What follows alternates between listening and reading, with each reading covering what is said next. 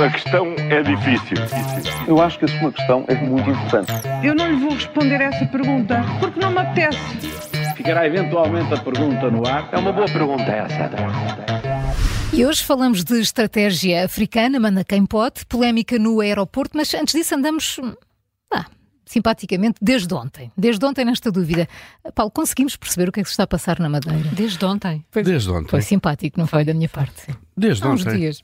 Sim, Vá. eu acho que ontem. Mas ontem, Ontem tem- adensou. Ontem Sim, deixa- adensou, deixaram-se de perceber onde é, que isto, onde é que isto anda, basicamente. Sabemos que a Madeira está ali no meio do Atlântico, mas Exatamente, é a certeza. sim. Sobre a política, não, não conseguimos saber de facto o que é que está a passar. A única coisa que podemos ter como seguro é que Miguel Albuquerque apresentou a sua demissão, eh, que foi aceita, mas não foi formalizada.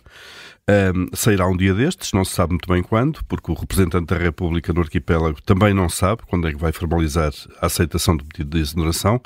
No meio disto tudo, as opiniões de especialistas, juristas, obviamente, dividem-se sobre o facto de ainda haver ou não eh, um governo regional em plen- em plenitude de funções. Há quem ache que não e quem ache que sim. E depois disso, ontem ao fim da tarde, o CDS veio pedir a saída imediata então de Miguel Albuquerque e a constituição eh, de um novo governo eh, que apresentaria o seu programa, faria o seu orçamento sem necessidade de eleições. Portanto, está aqui uma enorme eh, embrulhada jurídica e política. Será que não há por aí um jurista em Belém que possa ajudar a esclarecer isto?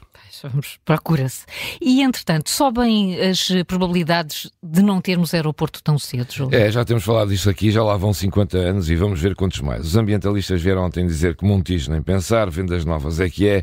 Também a Vancy diz que um mega aeroporto em Alcochete será ruinoso, mas impressionante mesmo é a diferença de números entre esta empresa que gera aeroportos em vários países e a nossa Comissão Técnica Independente. Esta empresa, a Comissão Técnica, aponta para 40 a 50 milhões de passageiros em 2050, no aeroporto de Lisboa, no novo, claro, e a nossa comissão, eh, ou melhor, a Vancy aponta para 40 ou 50 milhões de passageiros em 2050, a nossa comissão técnica independente aponta para 60 a 108 milhões de passageiros. Não poderiam falar uns com os outros e perceber o que realmente interessa ao país. É que parece que não andam a consultar os mesmos livros e os mesmos estudos. Assim serão mais uns anos de espera. Hum, E confirma-se que o verdadeiro poder, o verdadeiro mesmo, se senta à frente do volante de um veículo pesado. É, isso confirma-se plenamente. Veja-se o que se está a passar eh, em França por estes dias. Os agricultores estão eh, contra as políticas para o setor, estão a ser praticadas ou desenhadas pelo seu governo, pelo governo francês e pela União Europeia eh, e, basicamente, como acontece por regra em França, não estão com meias medidas. Pegaram nos tratores, estão a bloquear os acessos a Paris, a gerar engarrafamentos de centenas de quilómetros.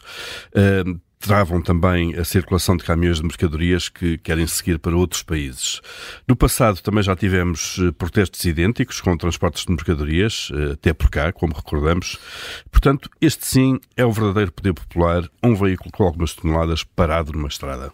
Júlio, e continuamos a fazer o mesmo, olhar para a Europa e a desprezar a África. É, não ontem estava a ouvir um fórum a propósito de um congresso Itália-África que juntou em Roma, a convite do governo italiano de Meloni, 25 chefes de Estados africanos, onde estavam, claro, os países de língua oficial portuguesa.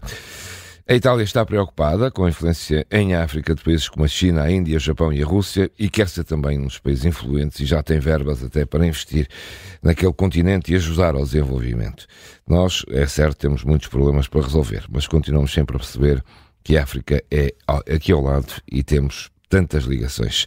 Enfim, no fundo, continuamos como sempre, sem estratégia. A questão é difícil. Eu acho que a sua questão é muito importante. Eu não lhe vou responder essa pergunta porque não me apetece. Ficará eventualmente a pergunta no ar. É uma boa pergunta essa.